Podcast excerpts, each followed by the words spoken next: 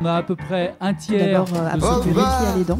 Puisque deux malades sur Euh, trois. notre, objectif, c'est de qu'une personne par foyer en France euh, qui viennent, soit euh, à minima Il y initiée. a, ils ne mettent pas obligatoirement derrière le mot Croix-Rouge, derrière le mot bénévolat.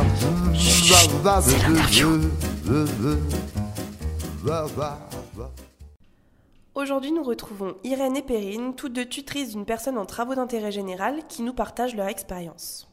Bonjour, je m'appelle Irène et je travaille au sein de la Croix-Rouge française. Bonjour, je m'appelle Perrine et je travaille à la Croix-Rouge française.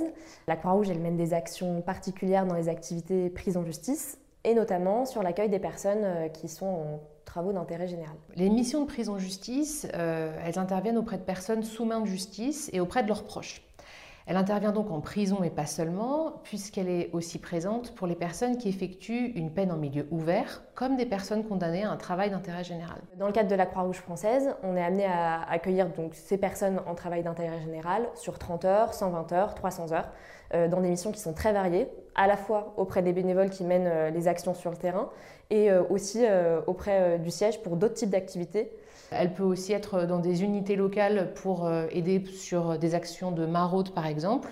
Elle peut aussi nous aider euh, quand elle veut un travail un peu plus physique euh, dans des endroits où on fait du stockage et où on a besoin d'un petit peu de main-d'œuvre. Tout ça, ça se construit vraiment bah, autour de ses envies pour que son parcours soit le plus pertinent au sein de notre association.